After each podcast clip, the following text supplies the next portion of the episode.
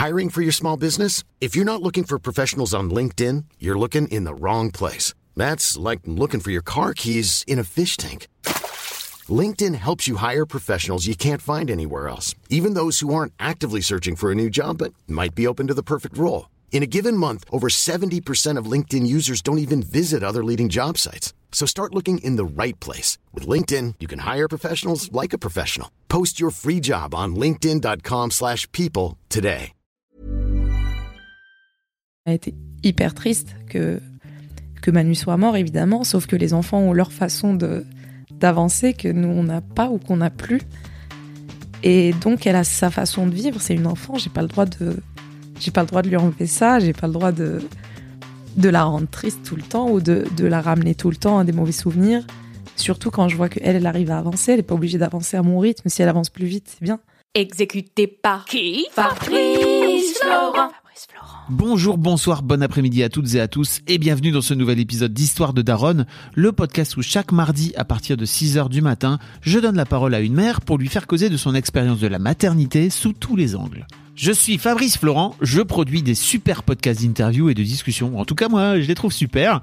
Et je crée des contenus. Je fais parler des pères de paternité, des mères de maternité, des gens de leur rapport au succès. Je prends des mecs entre quatre yeux pour leur parler de masculinité. Je fais causer des gens de leur rapport à l'argent et de plein d'autres thèmes que je vous invite à découvrir en allant sur mon site fabflorent.com.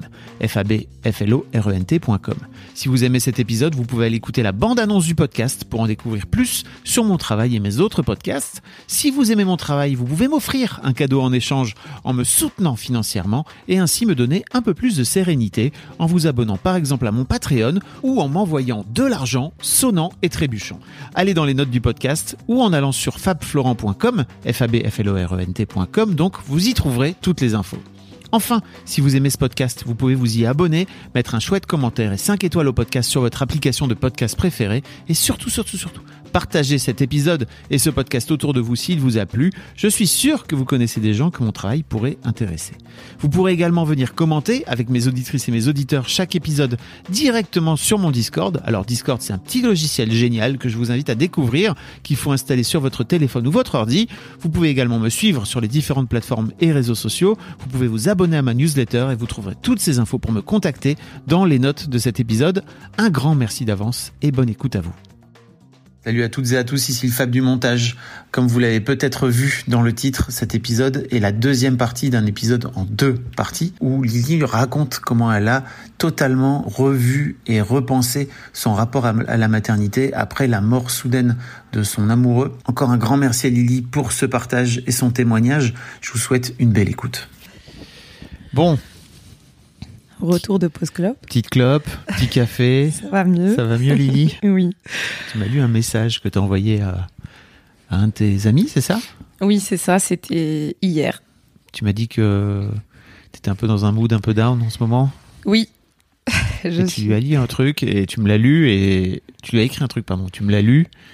Je me suis dit que sans doute ça valait la peine de, si tu veux bien, hein, le lire à ce Oui. micro, quoi. Eh bien, en fait, euh, je lui avais dit, euh, je sais que ça sert à rien de dire ça, mais Manu me manque tellement. Et il m'a dit, euh, en tout cas, ce qui est sûr, c'est que ça coûte rien de le dire, ça fait parler de lui, ça fait plaisir que tu m'en parles. Mais est-ce qu'il y a un truc en particulier qui t'a ramené ce souvenir aujourd'hui? Parce que ça fait longtemps que j'en parle plus trop. Enfin, je parle de lui, mais pas, pas en mode il me manque, je suis triste et tout. Je parle de lui, de la vie, de. Voilà. Et du coup, je lui ai répondu Ah, mais non, c'est pas seulement aujourd'hui, c'est tout le temps. J'ai juste essayé d'arrêter de le répéter tout le temps, de répéter tout le temps la même chose. Parce que j'ai peur de saouler les gens avec mes états d'âme inutiles, parce que personne n'y peut rien, et que je m'auto-soule aussi à être en boucle sur ça. Mais il y a des phases de down plus que d'autres. Quand je fais le bilan de ma vie depuis lui, je me rends compte à quel point j'ai été active, j'ai fait un milliard de choses, je me sens particulièrement chanceuse et tout me réussit. Je n'ai jamais été autant successful sur autant d'aspects simultanément. La chance me sourit à tous les coins de rue et il ne m'arrive que des trucs cool. Et pourtant, à l'heure du bilan, rien ne me plaît, rien ne me va, rien n'a de goût, rien ne me satisfait, rien ne me rend heureuse. Rien n'évolue en moi. Le succès n'est qu'une vitrine insipide de moi-même. Je me sens comme un unijambiste qui essaye de remporter une course contre des valides. À un moment, je suis rentrée dans un cycle de soirées d'ébauche à répétition, faire la fête des nuits entières et consécutives, pire qu'à 20 ans. Mais ça ne me laisse aucun souvenir, ni les lieux, ni les rencontres, ni la musique, ni les odeurs, à part le mal de crâne des lendemains. Et je suis vraiment très, très, très fatiguée. Depuis une quinzaine de jours, je dors 13-14 heures par nuit et parfois je fais en plus des siestes dans la journée. Rien n'est aussi chouette qu'avec Manu. Des moments juste simples où même quand il y avait rien de spécial, j'étais juste heureuse de l'aimer. Ça me rendait juste heureuse de le regarder vivre. Il était juste là, posé à table à manger un yaourt sans qu'on se parle. Et j'étais heureuse de le voir manger un yaourt. Il n'y avait pas besoin de faire des milliards de choses hors normes pour trouver une émotion. Je me sens fade et stérile, je suis blasée partout. Par le taf, l'argent, par la ville, les voyages, les mecs, le sexe, les gens, l'été et les fêtes. Je crois que j'ai assez menti et fait semblant, et je suis fatiguée de devoir aller bien. J'ai rencontré une fille début février qui a perdu son mec il y a 8 ans dans un accident de scooter aussi. On en a énormément parlé et j'étais abasourdie tellement nos histoires étaient similaires en tout point. Mais la conclusion était juste que ça fait 8 ans pour elle et qu'elle n'a jamais tourné la page ni réussi à trouver un semblant de bonheur dans ce qu'elle fait. Et sans vouloir me projeter en elle, je ne vois pas le bout du tunnel et je ne suis pas convaincue de l'intérêt de continuer à vivre sans lui. Bon, ce message est beaucoup trop long et je vois trop flou. Bref, je suis fatiguée. Bonne nuit. voilà. Et tu lui as envoyé juste après, effectivement, une vidéo où Manu est en train de manger son yaourt. Exactement, oui, parce que j'avais euh, cette habitude de. Enfin, justement, c'est ce que je te disais, c'est que quand je te dis que j'aimais le regarder vivre, que ça, ça me rendait heureuse de juste le voir là, c'est pas c'est pas juste que je le dis parce qu'il y a beaucoup de gens qui me disent que j'idéalise l'histoire parce qu'elle est terminée de cette façon. Mais je n'idéalise pas l'histoire, je l'aimais vraiment et les preuves sont là. Là, il était vivant sur ma vidéo et j'ai quand même euh, 3 minutes 50 de vidéo où il mange un yaourt euh, Et que tu kiffes. et que j'adore ça. Mm. Elle a aucun intérêt cette vidéo. Enfin, normalement, on filme des, on filme quand on est à un concert, on filme quand on, filme quand il se passe quelque chose. Les gens sortent leur téléphone, ils filment. Moi, je filmais juste parce qu'il était là et qu'il vivait. Et juste quand je le regardais vivre, ça me faisait plaisir.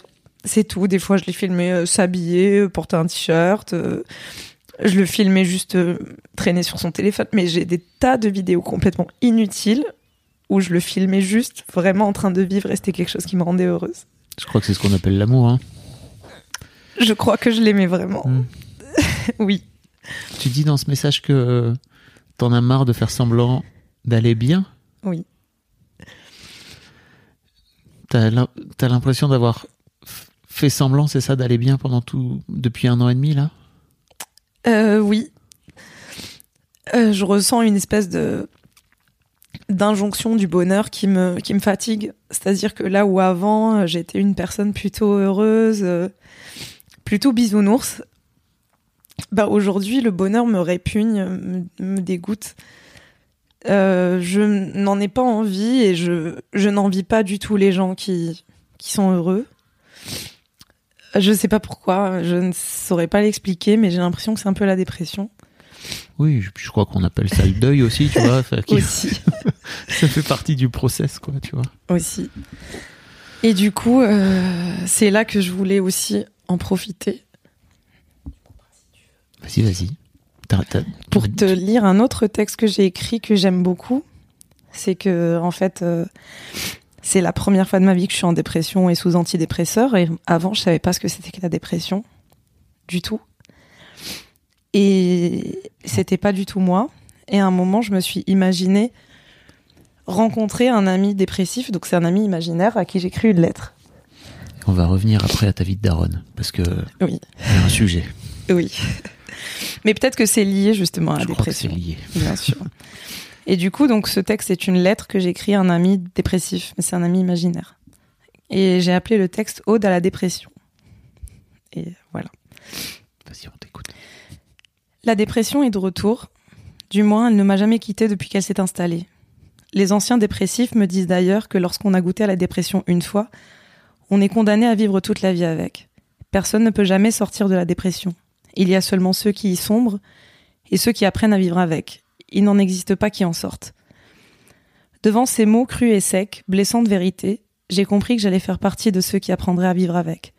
Plutôt que de détester ces moments de mélancolie profonde et de chercher à les fuir, je pourrais aussi les aimer, les écrire. Laisser une trace éternelle d'une fièvre éphémère, volatile, volage. Peut-être même en rire.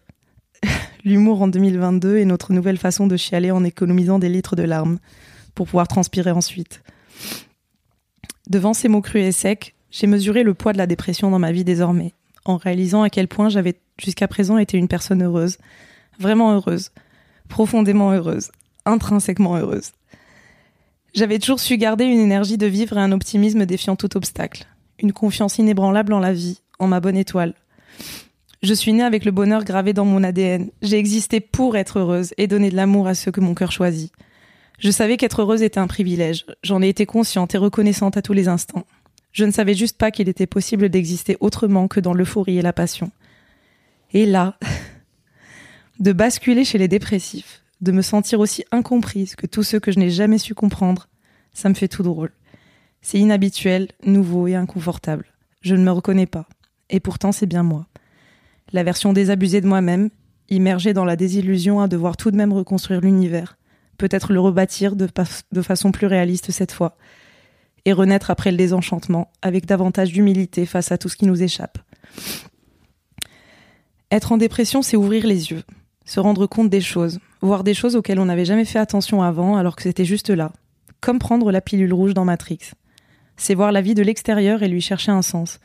C'est une attitude de libre penseur et la sortie par l'éveil d'une vie de paresse et d'ignorance satisfaisante. C'est un peu comme quitter la grande maison avec jardin chez ses parents et avoir son premier studio étudiant de 16 mètres carrés où le loyer tronque les trois quarts d'un pauvre salaire de misère, d'un job de misère, d'un quotidien de misère, avec toutes les obligations et les responsabilités qui s'imposent pour une vie autonome. On savait pas que c'était si dur, hein, avant, quand il suffisait de déposer ses fringues sales dans le bac à linge et demander avec dédain On mange quoi ce soir? Alors certes, il y a le poids de l'inconfort atroce de cette transition, mais n'est-ce pas aussi un avant-goût de liberté? Justement, je ressens cette sorte de dualité au fond de moi puisque la dépression me rend malheureuse, mais elle me, rend libre aussi. Or, la liberté est une forme de bonheur. N'a-t-on pas tous dit un jour que nos années étudiantes comptaient parmi les plus belles et insouciantes de notre vie? Le bonheur de la liberté est-il finalement plus épais que le malheur de la réalité? À force de ne rien ressentir, dans la dépression, pas dans les études, on s'en fout de tout. Et comme plus rien n'a de sens et plus rien ne compte, alors plus rien n'a d'importance. Et comme plus rien n'a d'importance, il n'y a rien à protéger et donc rien à perdre. Et quand on n'a rien à perdre, je crois qu'on devient soi-même. Tant pis, je m'en fous, devient la réponse universelle à toutes les potentielles conséquences de mon influence sur mon monde. Du fait de n'être coupable de rien, du fait d'être capable de m'en foutre, de ne plus être touché, affecté, parce que la vie entière ne fait pas sens, je n'ai jamais été aussi proche de ce que je suis vraiment, ou de ce que j'aurais dû être depuis toujours. Je me sens proche de mes envies, en l'occurrence proche de moi-même. Plus je m'ancre dans la dépression, et plus je m'habitue à cet état. Le fait d'être moins sensible à la panique du bonheur qui s'en va me laisse désormais prendre le temps de m'observer, d'être à la fois la dépressive et en même temps la personne lucide, observatrice d'un sujet dépressif. Alors dans un sens, je pourrais dire que j'aime la dépression et je ne souhaite plus en sortir. Si Néo avait choisi la pilule bleue, il n'y aurait pas eu de film. Ceci est vrai. J'entends partout et je lis partout qu'il faut se faire aider pour en sortir, qu'il faut lutter contre la dépression, qu'il faut la soigner. Pourquoi on veut soigner Soigner quoi? Je ne vois pas la dépression comme une maladie, mais comme une nouvelle moi. Et pour être honnête, je souffre, mais j'aime bien. la perte de sens est une trêve incroyablement agréable dans la vie, le retour de l'insouciance dans l'âge adulte. Peut-être que toutes ces années, j'avais juste besoin d'être en dépression pour réussir à dire non, pour ne plus m'encombrer de tout un tas de ressentiments, pour cesser d'accorder de l'importance aux choses futiles, pour écrire, pour partir sur un coup de tête, pour changer de taf, claquer mes sous, créer une boîte, laisser la garde de ma fille à son père, ou traverser l'Atlantique en voilier. Et puis quoi? Qu'est-ce qui va se passer si je pars? Qu'est-ce qui va se passer si je renonce? Le monde peut continuer à exister sans moi. Je constate dans la douleur qu'il continue à exister sans Manu. Alors moi, non, je ne veux pas me soigner, je ne veux pas guérir, je ne veux pas m'en remettre. Je refuse de retrouver mes barrières mentales et redécouvrir que le possible a des limites. Je veux garder mes failles et chérir mes blessures. Le fait de nommer ces failles traumatisme et les considérer comme quelque chose qui serait nécessairement à guérir barre peut-être la route à d'autres manières de vivre avec ces failles, d'autres façons de les penser. Considérer ces failles comme des blessures mal fermées nous empêcherait peut-être de les considérer comme quelque chose justement d'ouvert, comme une forme de disponibilité de l'esprit, certes très douloureuse, mais qui pourrait s'avérer être une nouvelle manière de la conscience d'être en rapport avec le monde et avec d'autres dimensions de ce monde. Tout aussi simultanément, dans une schizophrénie consciente, je me sens grandir, et je regrette que grandir soit synonyme de pâlir, que la vie ait désormais un goût insipide, voire même amer, que les couleurs autrefois flashy deviennent pastels, délavées et vieillies, qu'il ne suffise plus de cueillir des arcs-en-ciel pour recolorer l'existence. Je regrette que les couchers de soleil ne me fassent plus pleurer, que l'absence des gens ne me rende plus triste, que je ne veuille plus m'encombrer d'un sapin à décorer à Noël, que je ne m'impatiente plus des soirées de Nouvel An. Et pourtant, personne ne cherche à soigner le fait de grandir. On accepte simplement la perte de fantaisie comme étant une évolution naturelle, une transformation normale. Pourquoi la dépression ne serait pas considérée comme une évolution normale, une nouvelle façon d'être soi, tout comme devenir adulte Sinon, il faudrait soigner tous les adultes d'avoir perdu leur âme d'enfant. Bien que la dépression offre cette liberté d'être, d'agir, de croire, de renoncer, de hurler, de rire ou de chialer, la fracture de mon histoire individuelle et collective a plongé mes émotions dans un coma. Je vis une nouvelle vie en parallèle de celle que j'aurais souhaité poursuivre et qui m'a été arrachée. Une partie de moi n'est plus là, elle est toujours dans l'ancienne vie. Alors j'avance et j'essaye de remporter cette fameuse course. Quelle que soit ma capacité à rebondir, il y aura désormais et pour toujours un avant et un après 4 septembre 2021. À jamais, la Lily d'avant a disparu, même si l'actuelle peut encore vaguement avoir quelques points communs avec elle. C'est dommage que tu n'aies pas connu la personne que j'étais avant. Parfois j'y pense et j'aimerais te la présenter. Parce qu'elle est bien dans ses baskets, parce qu'elle est très drôle, parce qu'elle est très attentionnée attachante, parce qu'elle a assez d'humour et d'amour à donner pour remettre en place la paix dans le monde parce qu'elle fait bien à manger et qu'elle a toujours plein d'idées farfelues pour réunir ceux qu'elle aime autour d'un bon repas ou de formidables événements. Parce que c'est une chouette maman et une incroyable working girl façon Erin Brokovich. Une femme douce et forte, ingénue et sexy, dépendante affective mais joviale. Elle arrive toujours à voir le verre à moitié plein, écoute tous les déboires et console tous les chagrins, trouve des solutions à tous les problèmes et dort comme un bébé. Ou peut-être que tu la détesterais. Moi, ces gens-là, aujourd'hui, je les déteste parce que tu la trouverais trop niaise et perchée dans sa bulle flottante à des années-lumière de ta réalité et celle du monde. Son optimisme sonnera faux. Ses phrases toutes faites et prétendument philosophiques sur les recettes du bonheur accessible te paraîtront nunuches et cucu à souhait. Tu lèverais les yeux au ciel en soupirant devant sa candeur puérile, sa rengaine simpliste du positive minding. Adepte de la psychologie de comptoir. Bref, une imbécile heureuse, comme on dit. Alors bon, même si j'ai aimé être l'ancienne Lily, je pense que c'est mieux que tu ne connaisses que la nouvelle, celle qui a malheureusement grandi, celle qui voit le monde en gris, qui considère le suicide comme une issue de secours et qui commente Uber pour un petit creux, qui pleure trop souvent la nuit, qui s'apitoie sur son sort, qui ne veut pas travailler, qui dort le jour et souffre d'insomnie la nuit. Celle qui finalement, sous certains angles, pourrait te ressembler un peu, et peut-être que c'est pour ça qu'on s'aime tous les deux, parce que le bonheur ne nous dit plus rien, et parfois même il nous donne la nausée. J'ai toujours pensé qu'on est particulièrement attiré par les autres lorsque l'on reconnaît chez eux des blessures que l'on a en soi. On les aime parce qu'ils ont connu nos souffrances, ou parce que même ils en souffrent encore. Comme si l'amour, de réputation plutôt gai, altruiste et inconditionnel, revêtait un égocentrisme frappant, narcissique et définitivement sadique, tout ce contre quoi je me bats, et pourtant. Les blessures se croisent, s'embrassent et s'embrasent. Peut-être que j'ai aimé tes blessures, celles de l'emprise que la société et le regard des autres ont sur toi, prisonnier de tes engagements et de tes responsabilités, esclave de ta propre vie, avec peut-être au fond un désir d'aventure qui se heurte à une époque exagérément rationnelle. Citation de Frédéric Pédé. Comment s'affranchir du poids des autres et de l'amour qu'on a pour eux, de celui qu'ils ont pour nous? Comment être libre sans blesser? Comment reconstruire sans détruire? Comment ensemble on pourrait sauter le pas, partir et vivre? Et puis quoi? Qu'est-ce qui va se passer si on part? Qu'est-ce qui va se passer si on renonce? Le monde peut continuer à exister sans toi et moi. Je constate dans la douleur qu'il continue à exister. Tout court. La mienne de vie a été remplie de magie et de déchirure. Ce qui est contradictoire, c'est qu'à la fois je n'en retiens que du positif d'un point de vue global, et je me vois comme ayant été heureuse tout le long. Mais lorsque je dois la raconter, seuls les passages de souffrance me reviennent, parce que je n'ai jamais réussi à raconter le bonheur. Des histoires sombres, j'en ai plein mon panier, comme plein de gens. Mais je ne suis jamais tombée en dépression, et aucune de toutes les douleurs n'a engendré un ravage aussi dévastateur en moi que la mort de Manu. Il a fallu en arriver là pour qu'enfin je cède à la mélancolie. Mais c'est très bien la mélancolie. Peut-être qu'un jour, quand on arrêtera de vouloir tout soigner, quand on sortira de la dictature oppressante du bien-être mental à tout prix et la propagande étouffante du bonheur à outrance, on ne parlera plus de dépression, mais de mélancolie heureuse. Ce serait comme un compromis entre la prospérité absolue et exacerbée et la vraie dégénérescence cérébrale. L'être un mélancolique heureux. Voilà. Eh ben Lily, t'écris super bien. Merci, c'est Laisse-moi te le gentil. dire. Bah, je voulais écrire un livre, donc. euh, Hey, I'm Ryan Reynolds. Recently, I asked Mint Mobile's legal team if big wireless companies are allowed to raise prices due to inflation. They said yes. And then when I asked if raising prices technically violates those onerous two year contracts, they said, What the f are you talking about, you insane Hollywood ass? F- So to recap, we're cutting the price of Mint Unlimited from $30 a month to just $15 a month. Give it a try at mintmobile.com slash switch. $45 upfront for three months plus taxes and fees. Promo rate for new customers for limited time. Unlimited more than 40 gigabytes per month. Slows. Full terms at mintmobile.com. You should celebrate yourself every day, but some days you should celebrate with jewelry. Whether you want to commemorate an unforgettable moment or just bring some added sparkle to your collection, Blue Nile can offer you expert guidance and a wide assortment of jewelry of the highest quality at the best price. Go to BlueNile.com today and experience the ease and convenience of shopping Blue Nile, the original online jeweler since 1999. That's BlueNile.com. BlueNile.com. Ça tombe bien. Prends donc un petit moment pour te, pour te moucher si tu veux.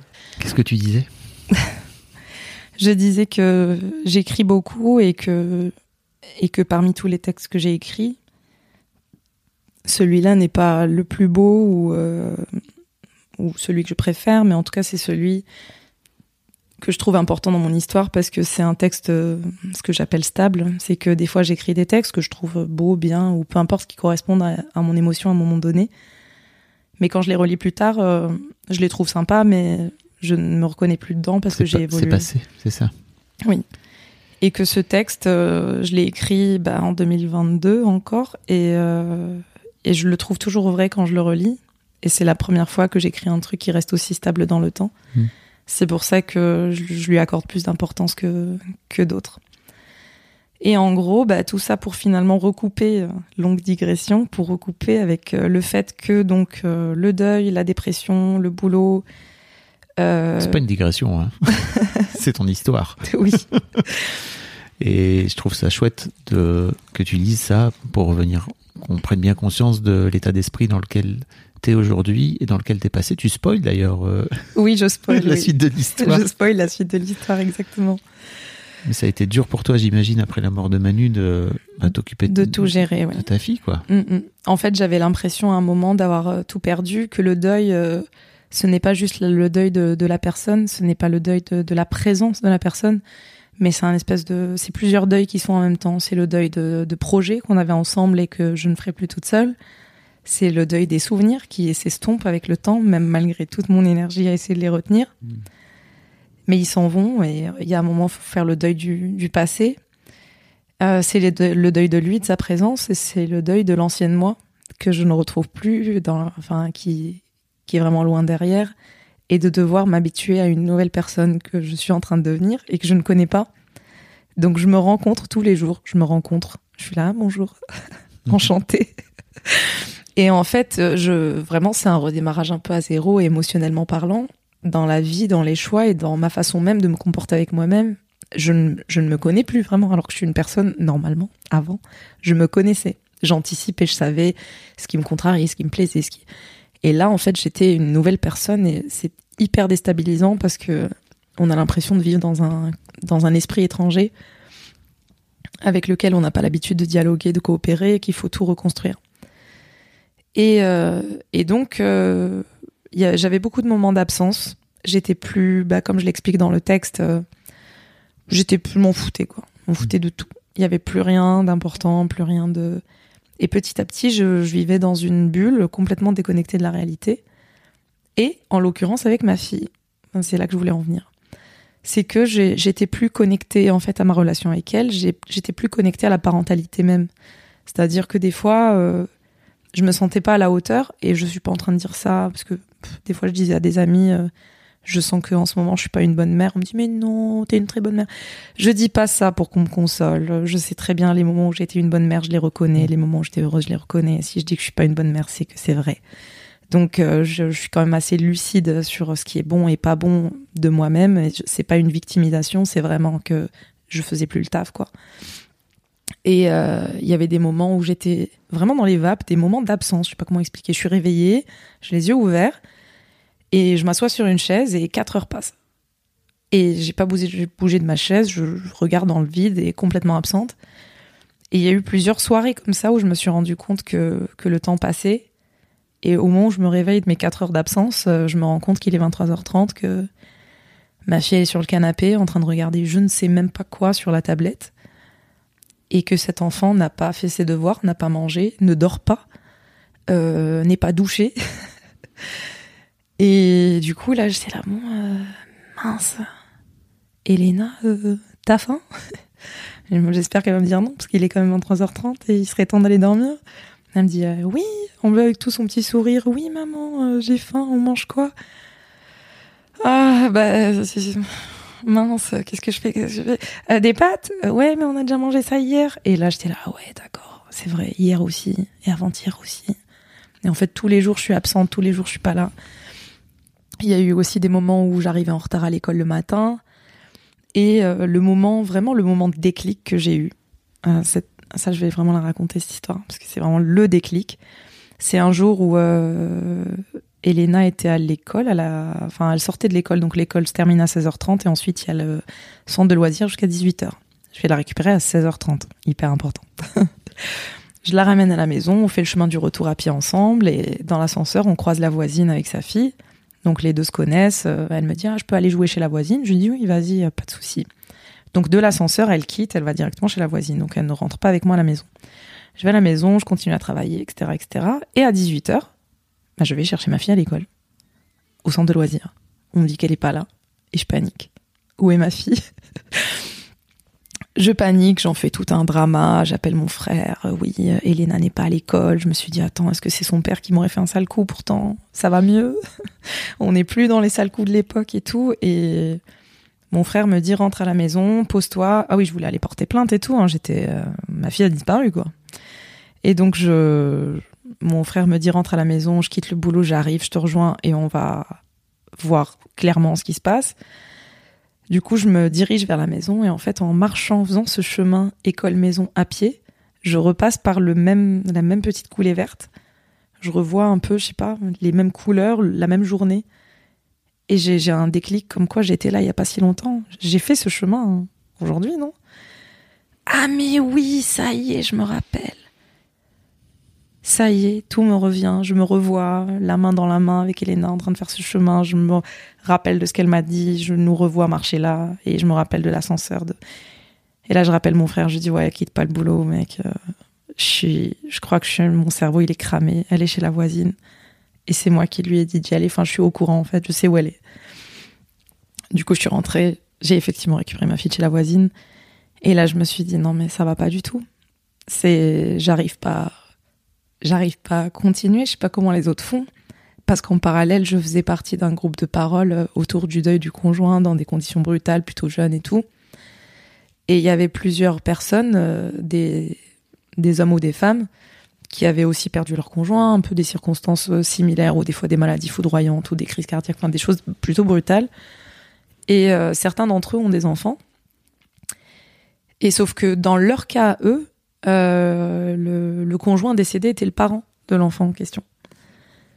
Et on a déjà parlé, donc euh, pendant ces groupes de parole, on a déjà parlé de, de la difficulté en fait de s'occuper des enfants, d'essayer de, de donner de la joie, de l'éducation, de d'essayer de s'intéresser aussi, de dire ah ben montre-moi ton dessin et de ressentir en fait ce gros décalage euh, avec la réalité, surtout que les enfants bon a été hyper triste que que Manu soit mort évidemment, sauf que les enfants ont leur façon de d'avancer que nous on n'a pas ou qu'on n'a plus.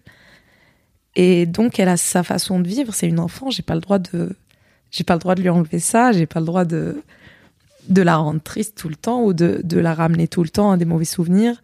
Surtout quand je vois qu'elle, elle arrive à avancer, elle est pas obligée d'avancer à mon rythme. Si elle avance plus vite, c'est bien. Et, euh, et je me suis dit, mais comment font tous ces gens Parce que moi encore, j'avais la possibilité que un week-end sur deux, elle était encore chez son père.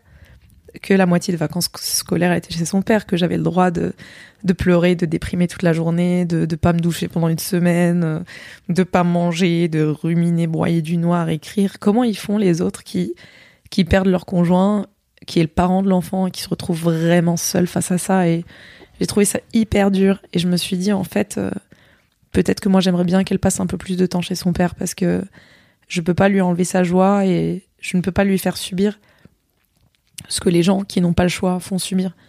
Les personnes qui n'ont pas le choix, parce que le, conjoint décédé, c'est le parent, ben, en fait, on n'a pas le choix, on est obligé de, de vivre avec, mais, mais encore une fois, j'ai de la chance.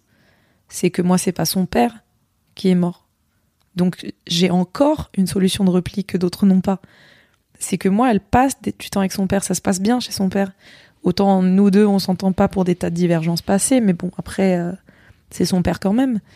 Et c'est pas quelqu'un de méchant. On est, on a des tas de divergences dans notre façon d'éduquer, dans la façon dont on voit les choses, qu'on a envie de transmettre, pas transmettre. On est comme le jour et la nuit.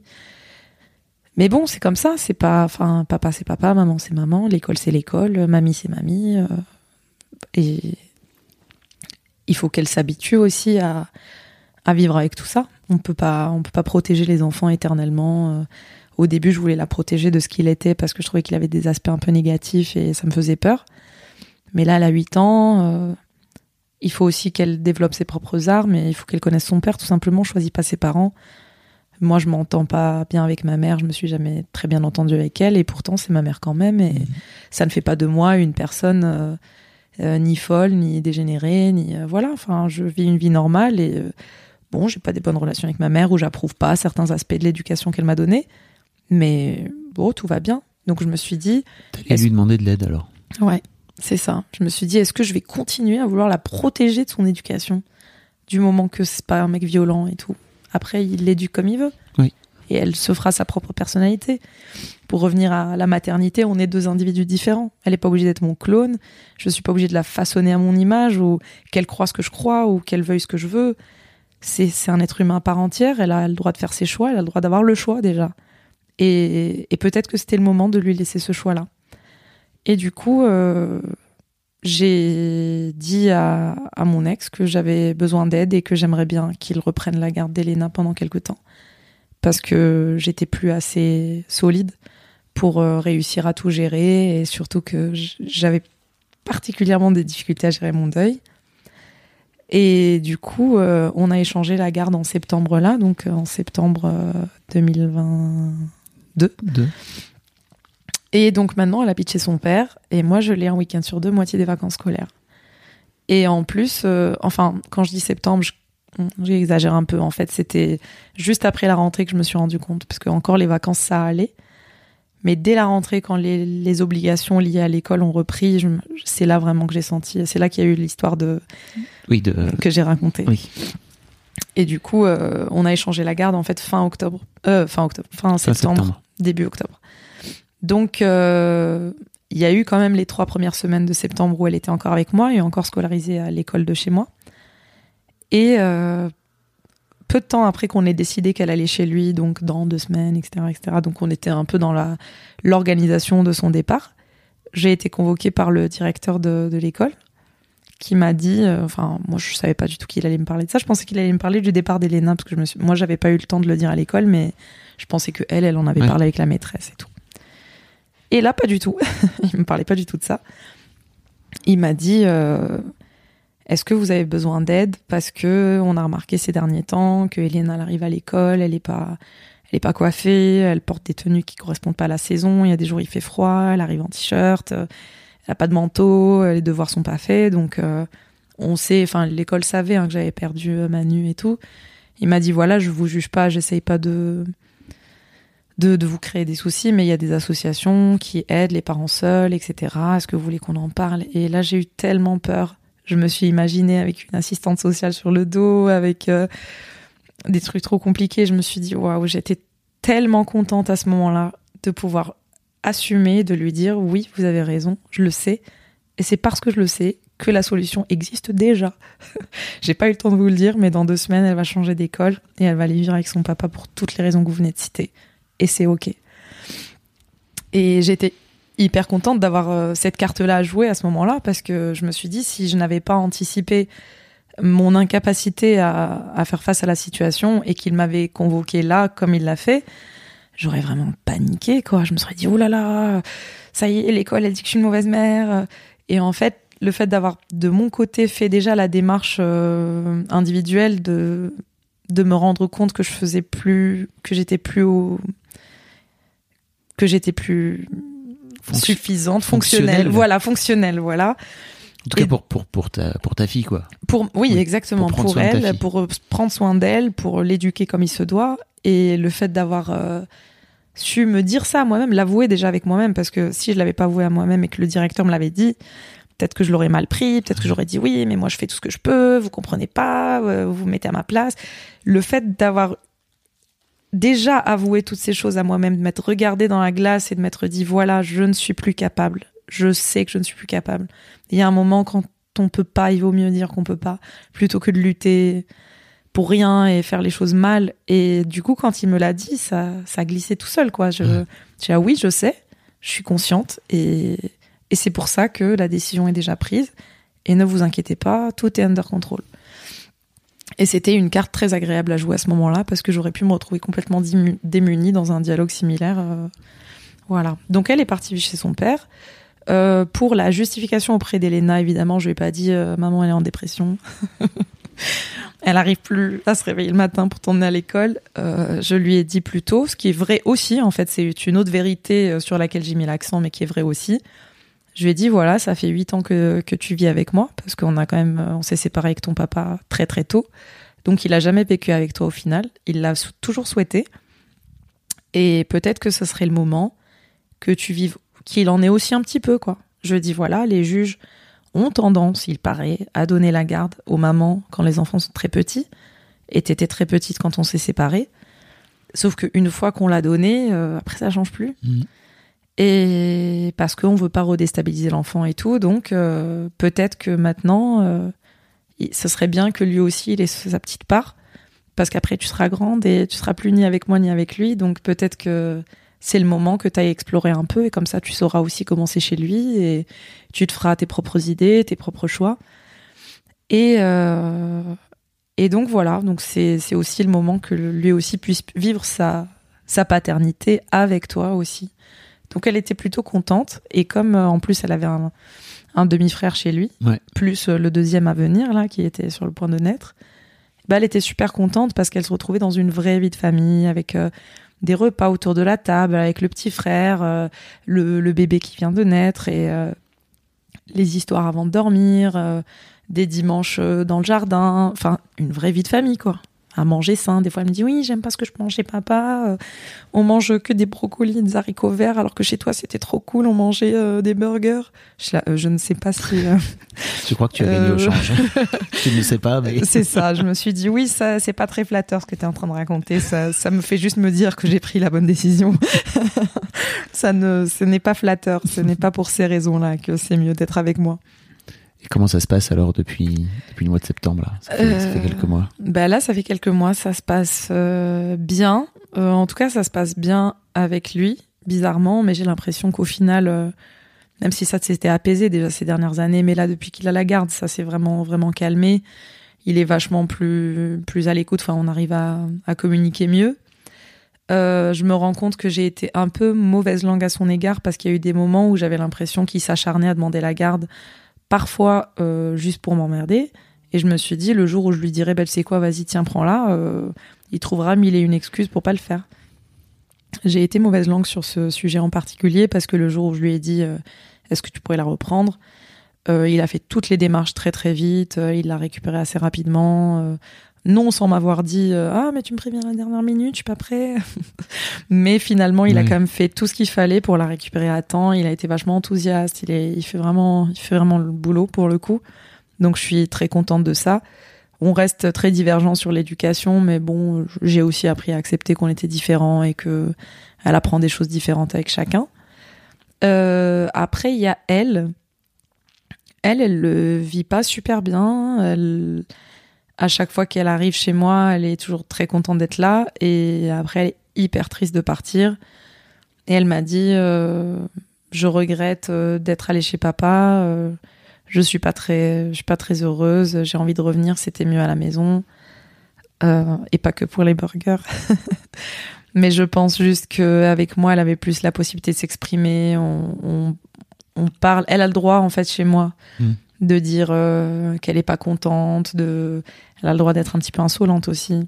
Oui, puis elle était, j'imagine, toute seule, le centre de l'attention, alors que là, elle se retrouve euh, ça. au milieu de trois, quoi. C'est ça. Et en fait, avec son père, euh, elle a pas trop le droit de dire, euh, par exemple, si elle aime pas un repas, elle a pas le droit de dire j'aime pas. Alors que moi, elle a le droit de dire qu'elle aime pas. Mhm. Mais elle le mange quand même. hein. Mmh, ouais, mais, elle a le droit de, de donner son avis, quoi. Et voilà, pour des choses comme ça, où elle me dit qu'elle se sent pas très très bien chez lui, qu'elle regrette, et, et elle m'a dit, ouais, mais tu me manques vraiment beaucoup trop. euh, euh, je lui ai dit, oui, mais quand t'étais chez moi, ton papa te manquait trop, donc finalement, est-ce que on n'échange pas un peu? Elle m'a dit, oui, c'est vrai qu'il me manquait, mais c'est pas pareil. Là, je savais pas que c'était aussi, que ça serait aussi dur. Bah oui. Donc ça m'a fait beaucoup de peine euh, d'entendre ça et rien que là cette semaine, c'était les vacances scolaires, elle était avec moi pendant les vacances scolaires et elle m'a appelé, je crois euh, mardi, en me disant oui maman, tu sais cette semaine ça va aller très vite pour moi parce que euh, il y a le mercredi il y a pas école, le jeudi il y a la grève ou je sais pas quoi et, et en fait vendredi on se voit. J'étais là mais non Elena, c'est pas ce vendredi qu'on se voit, c'est celui d'après. Et j'ai senti qu'on était vraiment décomposée. Ah, je croyais que c'était là. Je lui ai dit, mais non, ce week-end, c'est pas mon week-end, c'est le week-end de papa et tout. Et elle était vraiment triste et elle m'a dit, ah, je- j'avais pas compris, je pensais que c'était ce vendredi. Ah oui, d'accord, c'est long. Je lui ai dit, t'es triste? Elle me dit, euh, non. Je suis là, Hmm. d'accord, tu tu trouves que c'est trop long? Elle me dit, euh, non. Et ça m'a rendu hyper triste. Donc je sais que c'est dur pour elle. Je comprends le manque. Moi aussi, elle me manque, hein, mais euh, je suis quand même euh, profondément convaincue d'avoir fait le bon choix. Euh, au moins pour l'année en cours. Après, évidemment, tout est évolutif. Hein. J'ai pas signé à vie. On a signé pour, euh, pour qu'elle revienne chez moi en CM2. Là, elle est en CE1. Ok. Euh, non, elle est en CE2, pardon. Je veux pas couper. une bonne illustration de pourquoi, de pourquoi c'est bien que... oui. En fait, elle était avec moi donc le CE1, donc c'était l'année du décès de Manu. Ouais. Et là, en CE2, on a échangé la garde en cours de route et il est censé la garder du coup Encore la année. fin du CE2 et l'année du CM1 et en CM2, je la récupère. Voilà. Donc, euh, de toute façon, c'est temporaire, même si ça reste long. hein, on parle en années et surtout pour un enfant, c'est hyper long. Elle aura l'impression d'avoir vécu 10 ans, elle. Mais c'est c'est bien pour toi, non? En fait, parce que Euh, oui. non, tu m'as parlé de son père, tu m'as parlé d'elle, mais tu m'as pas parlé de toi. Bah moi je ça me rend triste qu'elle soit triste et ça c'est vraiment le truc le plus le plus dur à porter. C'est vraiment le fait que moi je sais de façon très très réaliste et pragmatique que c'est mieux pour elle qu'elle soit chez son père mais elle elle est pas dans le réalisme et le pragmatisme, elle est dans l'émotion, elle est dans le le sensoriel. Et donc euh, elle elle le vit pas super bien et ça ça me rend triste, c'est un peu ce qui me plombe un petit peu. Après je me raccroche à l'idée que c'était une bonne chose. Après, moi, moi, indépendamment d'elle, euh, ouais, ça me fait du bien, oui. Je veux dire, euh, ça m'a permis de faire euh, plein de choses, de, de pouvoir un peu partir sur un coup de tête. J'ai de la chance de faire un boulot avec pas mal de télétravail, de pouvoir m'isoler des fois un week-end en Normandie, télétravailler de là-bas, ce que je pouvais pas faire quand il fallait la déposer à l'école le matin, la récupérer le soir. Et du coup, euh, j'ai moins d'obligations. Il y a des jours, si je mange pas, bah tant pis, j'ai pas mangé. Euh, Il y a des jours, il y a rien dans le frigo, bah tant pis, il y a rien dans le frigo. Euh, je me laisse un peu aller, c'est c'est bien et pas bien, enfin je sais pas, mais en tout cas, un peu comme je le disais dans le texte, je m'en fous. Il y a des moments, j'ai Mm. juste envie d'aller mal et c'est ok quoi. Et du coup, c'est, je suis très contente d'avoir ces moments-là où j'ai j'ai le droit d'aller mal.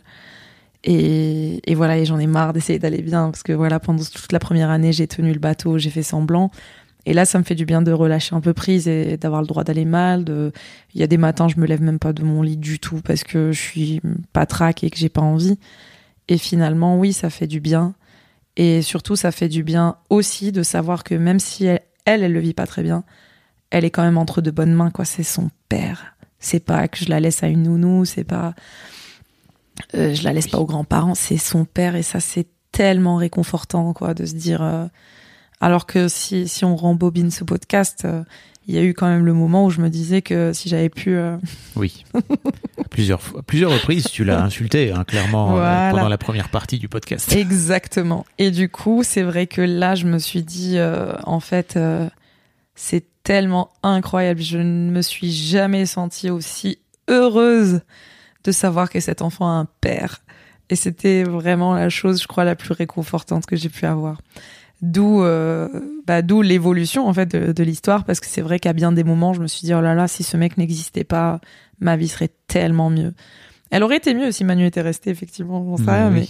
mais là, euh, la tournure qu'ont pris les choses fait que euh, je suis très très contente qu'il soit là.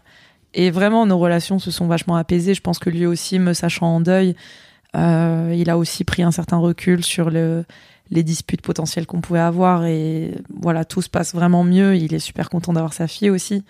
Il est reconnaissant aussi que je lui ai laissé sa fille. Mm.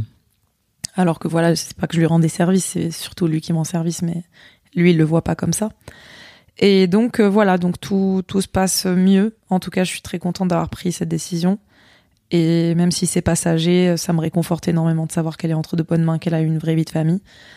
Après, socialement, ça n'a pas été simple de dire que je renonçais à la garde de ma fille. Et ça aussi, ça a été une décision hyper dure et, euh, et compliquée à prendre, et socialement compliquée à prendre. Au moins aussi dur que de divorcer à 27 ans. Ah ouais. C'est que... On t'a euh, jugé? Bah bien sûr. Ah Euh, oui. Je suis la mère. Bah oui. Mère indigne. Exactement. Exactement. J'étais la mère indigne. Et attends. C'est quoi Je vais essayer de trouver un texto d'une copine même. Un texto d'une copine. Ouais, qui m'avait euh, Faut savoir incendié. changer de copine parfois. Non, non, non, c'est une personne vraiment très chouette. Mais elle était inquiète pour moi et elle m'a proposé que ce soit elle qui reprenne Elena. Ah ouais. Et du coup, j'avais dû lui faire un, un gros, gros, gros truc pour lui dire euh, ça suffit, laissez-moi tous tranquille. Elle m'avait dit qu'elle était hyper embêtée, que je. Non, je trouve pas, il est trop vieux le message. Bon, c'est pas très grave, mais. Mais en tout cas, euh, oui, socialement, ça a été compliqué parce que entre les gens qui me disent oui, elle va t'en vouloir plus tard, euh, elle va penser que tu l'as abandonnée, elle va être traumatisée, euh, t'es en train d'abandonner ta fille, les enfants sont venus avec leur mère. Et euh, il y avait des moments, j'étais là, mais les gars, euh, je suis pas en train de l'abandonner euh, à poil attaché à un arbre dans une forêt euh, dans la nuit sous la pluie, quoi. Elle va juste chez son père avec son demi- ses deux demi-frères, quoi. C'est quand même une vie de famille là-bas aussi. Wow. À lui, pendant huit ans, on lui a jamais dit qu'il avait abandonné sa fille parce qu'elle était avec sa mère. Je, Et- je ne crois pas. Je ne crois pas. Je n'imagine pas. Je ne pense pas qu'on lui ait dit ça. Et du coup, moi, je me suis retrouvée complètement, euh, voilà, sous les trucs de oui, machin, abandonné. Vraiment, le mot abandonné Ouais. revenait souvent. Et puis le côté, elle va t'en vouloir plus tard, euh, tu vas la perdre. euh, et moi, j'ai- je me suis dit, mais je vois pas pourquoi je la perdrais. Enfin, je veux dire, on parle quand même de un an et demi dans une vie entière. Et puis, je, moi, j'ai confiance que qu'elle comprendra quand elle sera grande. Je Et puis- pense pas que. Les gens parlent d'eux hein, souvent quand ils te quand ils te font des remarques. hein, tu vois, quand ils te font des critiques, c'est souvent ils sont en train de parler de où ils sont. Hein. Mm. oui, c'est possible, hein, mais Ah oui, il y avait des gens qui n'avaient même pas spécialement d'enfants hein, qui me disaient Oh ça. bah euh, c'est pas parce que t'as au contraire hein, c'est pas parce que t'as- c'est pas parce que t'as pas d'enfant que t'es pas moins moins moins tolérant euh, moins intolérant avec les parents quoi. Voilà. Euh, Lily merci beaucoup. Mais de rien, merci Bon. à toi. J'avais une dernière question pour toi Mhm. euh, que je pose à toutes mes invités ou presque ou tous mes invités. Euh, si ta fille écoute ce podcast dans 10 ans, qu'est-ce que tu as envie de lui dire là? Euh, bah, que je suis très fière d'elle, que je sais que tout ce qu'on lui a fait subir euh, depuis qu'elle est née, c'est pas évident. Qu'elle a pas eu une vie facile. en tout cas, un début de vie facile. Que je suis désolée pour, euh, pour tous ces, pour tous ces hauts et ces bas, toutes ces déchirures qu'elle a eu à subir. Mais que quand même, euh, en vrai, ça va parce que il y a des enfants qui n'ont pas de parents, il y a des enfants qui naissent dans des conditions beaucoup moins sympas que ça. Et qu'en vrai, même s'il y a eu des hauts et des bas, bah, c'est fait pour grandir, c'est fait pour apprendre la vie. Mais j'ai vraiment confiance que ce sera une personne très compréhensive. Elle est, vraiment très éveillée, elle est très philosophe aussi. Et, euh, et du coup, je pense quand même que malgré tous ces moments difficiles, ma chérie, tu pars avec beaucoup d'avance dans la vie pour tout le reste. Tu pars quand même dans un environnement qui est chouette et qui t'aidera à avancer parce qu'on est là, parce qu'on a un travail, parce qu'on a un toit, parce qu'on t'aime, parce que tu subis pas de violence, parce que, parce que plein de choses, t'es quand même bien loti. Donc il faut pas focus sur ça. Il faut surtout se dire que, bah, que c'est la vie et que c'est des choses qui, qui t'ont rendu euh, super intelligente et que je suis hyper fière de toi. Merci Lily pour ce super témoignage. C'était très rien. beau. Merci. Un grand merci à vous d'avoir écouté jusqu'au bout. Pensez à rejoindre le serveur Discord pour venir commenter avec le reste de ma commu. Je vous trouverai tous les liens dans les notes de cet épisode. Et si mon travail vous plaît, je vous rappelle que vous pouvez m'offrir en échange un peu de sérénité en vous abonnant à mon Patreon ou en m'envoyant de l'argent en vous munissant de votre CB. Vous trouverez tous les liens dans les notes de cet épisode également. Bonne fin de journée et j'espère à très bientôt pour un nouvel épisode de podcast. Even when we're on a budget, we still deserve nice things. Quince is a place to scoop up stunning high-end goods for 50 to 80% less than similar brands. They have buttery soft cashmere sweaters starting at $50, luxurious Italian leather bags, and so much more. Plus, Quince only works with factories that use safe, ethical, and responsible manufacturing. Get the high-end goods you'll love without the high price tag with Quince. Go to quince.com slash style for free shipping and 365-day returns.